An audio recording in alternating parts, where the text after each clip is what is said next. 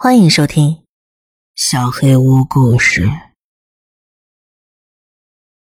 废弃医院的地下层，下集。我坐在摩托车上，还是担心后面有什么跟上来。回过神时，才发现自己不停的回头张望。阿布气的大骂：“你别乱动，很危险！”最后，阿布停在了距离医院两三公里外的便利店，又问了一次。你到底搞什么鬼啊？现在他真的不耐烦了。我不知道自己说的有没有逻辑，但是尽力把医院里发生的事情和盘托出。我们下去了，黑川倒下了，然后有个不知道是什么东西跑了出来。我跟佐藤带着黑川逃跑，佐藤撞到了冲出来的轮椅上，他吓坏了，然后就跑到不知道哪儿去了。我也很害怕，然后我就看到脚下有个小孩的脸，我就把他们丢在那儿，一个人跑了出来。佐藤和黑川，还有那些怪物，全都在头脑中打转，我完全语无伦次，几乎解释了三四遍。也不知道阿布听明白没有，他应该又困惑又生气。但是见我真的被吓傻了的样子，他也逐渐放下了怒火。你们不是在耍我吧？不是，这哪是开玩笑的时候，真的出大事了。我好像声音太大了，便利店的店员大叔也走过来询问怎么了。站在店里一角蹭书看的小伙子也讶异的看着我们。我说了声没事，打发了店员，掏出手机准备报警。阿布看我毫不犹豫的拨打了幺幺零，表情也终于认真了起来。你好，幺幺零，我有两个朋友在这医院出事了，赶紧来。哪个医院？在哪里啊？J J 医院，在 山的田地附近。你这么说，我不知道在哪儿，没有地址吗？开什么玩笑！我怎么可能知道地址？就是村中间的那个医院。哦，是。发生什么事情了？车祸还是打架？对方一副爱答不理的样子，让我勃然大怒。我大吼：“现在跟你说了，你也不会相信。就说有人受伤了，赶紧过来！”就在我快要说完的时候，听到了莎莎的手机杂音。什么？喂，喂，警察那边好像也听不清了，好像没听到我说什么。喂，你在恶作剧吗？接着另一边的声音也开始断断续续，听不清楚。对方完全把我当成报假警的，接着电话就被挂断了。我破口大骂，再一次拨打了幺幺零，把手机放到耳边时，连应答铃声都没有。只听到沙沙的噪音，我挂断电话重拨。这次不知道为什么手机竟然关机了。现在回想起来，我应该是太紧张，手发抖，以至于长按了。手机借我，我把阿布的手机抢过来继续打。当应答铃声响起时，店员大叔又一脸困惑的表情跑出来说：“喂，你们到底是怎么了？”我觉得没什么大不了的。但是站在他的立场，应该觉得我们很麻烦。我完全不理会店员，专心听我的电话。阿布说：“其实我也不是很明白。”然后开始向店员解释。这次我等了很久，一直没有人接。就是他们去了那里，结果没回来。听阿布说到这里，电话总算“滋”的一声接通了。对方一声不吭。我有点疑惑，但还是大吼：“我两个朋友受伤了，很危险的。”正要说明的时候，不知道是电话另一边，还是另一边的远方，传来了声音。刚开始我还没搞明白情况，声音越来越大，我突然知道那是什么了，连忙一声怪叫，像烫到了一样，把手机扔了出去。阿布也吓了一跳。大叫着把掉在水泥停车场上的手机捡了回来，一脸不知道是要先发火还是先问我怎么了的表情看着我。我全身抖得不像话，大概脸色都发青了吧。我边发抖边按着太阳穴，想把刚才那个紧贴在耳膜上的声音忘掉。那肯定是我在医院里听到佐藤最后的叫声。为什么打报警电话会听到他的叫声？听起来像是现场的声音。那个地方又发生什么事了吗？我真的迷惑起来，蹲在地上，动也动不了了。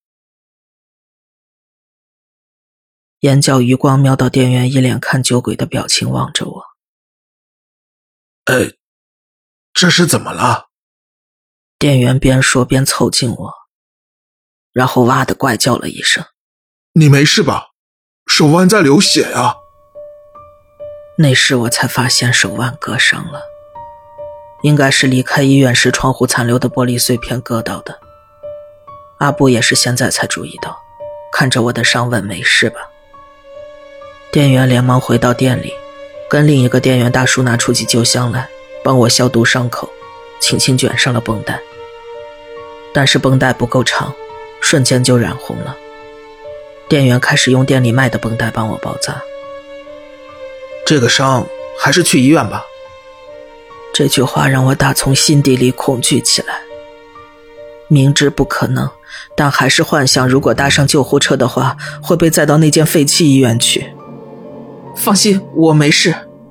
我像个害怕打针的小孩一样拒绝了。稍微冷静下来之后，我想付绷带的钱，却发现钱包不见了。当我傻傻的看着阿布付钱时，阿布的手机响了。阿布打开手机，皱起眉头，看看手机又看看我，然后才接了起来：“喂。”店员大叔把找铃交给阿布。哦，阿布朝大叔点点头。是啊，便利店，对。啊，他在啊，就是怪怪的。你们呢？嗯，还在那儿。不过小海说你们，嗯，啊，我也这么想。可是没有，嗯，行了，他受伤了，我带他去医院。当然没有啊，而且那里又没有电。行了，别说了，跟你说了，别说了，我说够了，你烦不烦呢？别闹了，喂。喂，阿布似乎很烦躁的咂着嘴，胡乱把手机收起来，瞪着我说：“你们闹够了吧？”啊，黑川打来的。从这时候开始，我已经什么都没办法思考了，已经什么都不知道了。阿布好像还在说话，但是我头晕目眩，什么都不记得了。后来的事情是听阿布说的。我慢慢倒在地上，当场昏了过去。店员大叔叫了救护车，我被送到附近的医院住了一晚。醒来时已经过了中午，手上吊着点滴，旁边的折叠椅上坐着妈妈和奶奶。手腕上的伤口很深，脸上也缝了几针。脚趾也骨折了。做完一系列检查之后，当天下午我就出院了。医生建议我再住一天，但我拒绝了。我真的不想待在医院里。第二天我去了警察局，被带到审讯室质问了好几个小时。我老实说了我们去废弃医院的经过和在里面发生的事情，但是警察当然不信。后来我又接受了毒品检验，警察说视情况会到我家搜查。经过一段时间相同问题的鬼打墙之后，我终于问起一直很挂念的佐藤和黑川。在我昏倒的第二天下午，阿布向警方报的案。警察在废弃医院里找到了黑川，他就死在地下层的楼梯附近，死因是失血过多造成的休克，而佐藤下落不明。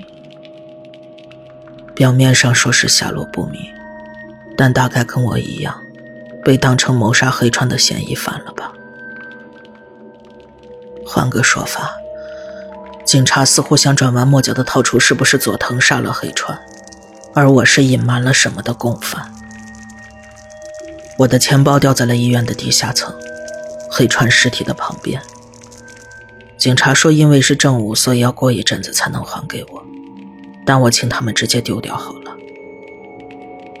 那家医院现在完全封锁了，也开始有警车过去巡逻。审讯结束之后，阿布来接我。他把那天后来的事情告诉了我。阿布坐救护车送我到医院之后，回到便利店开他的摩托车。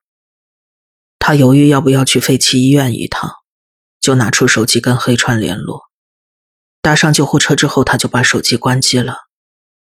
这时才发现，有超过三十通的未接来电，全都是黑川打来的。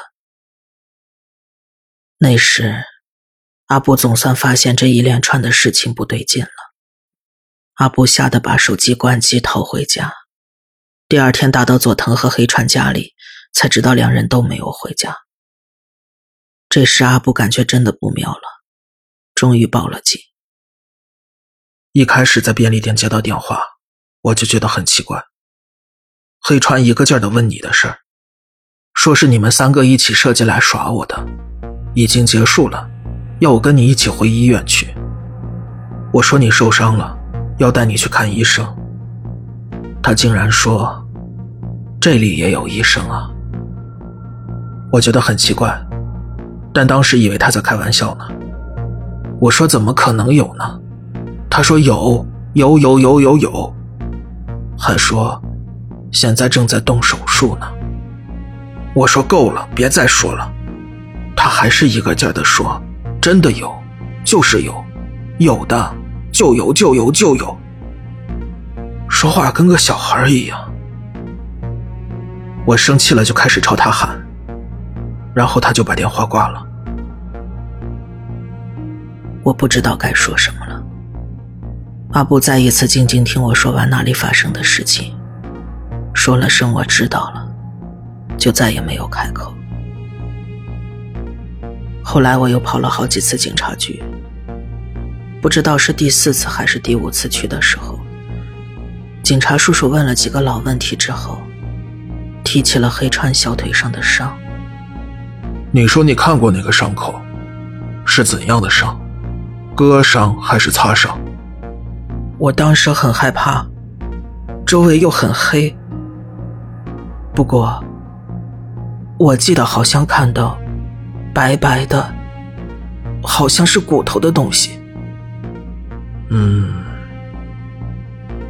警察停了下来，盯着手边的文件看了好一会儿。那个伤很奇怪呀，如果是在那儿跌倒或者勾到什么，不会形成那种伤的。哦，黑川跌倒的时候，你真的什么都没看到，什么也不知道吗？呃，嗯，没有。问答到这里就结束了。但当我走出房间时，从门缝里听到大叔的喃喃自语：“不会是他咬的吧？”当时黑川的伤是怎样的情况？我真的很不想回忆。听到警察的话，我才开始思考：黑川的伤。应该就是我当时看到的小孩咬的。直到现在，一想到佐藤或者黑川会打来电话，我就难以成眠。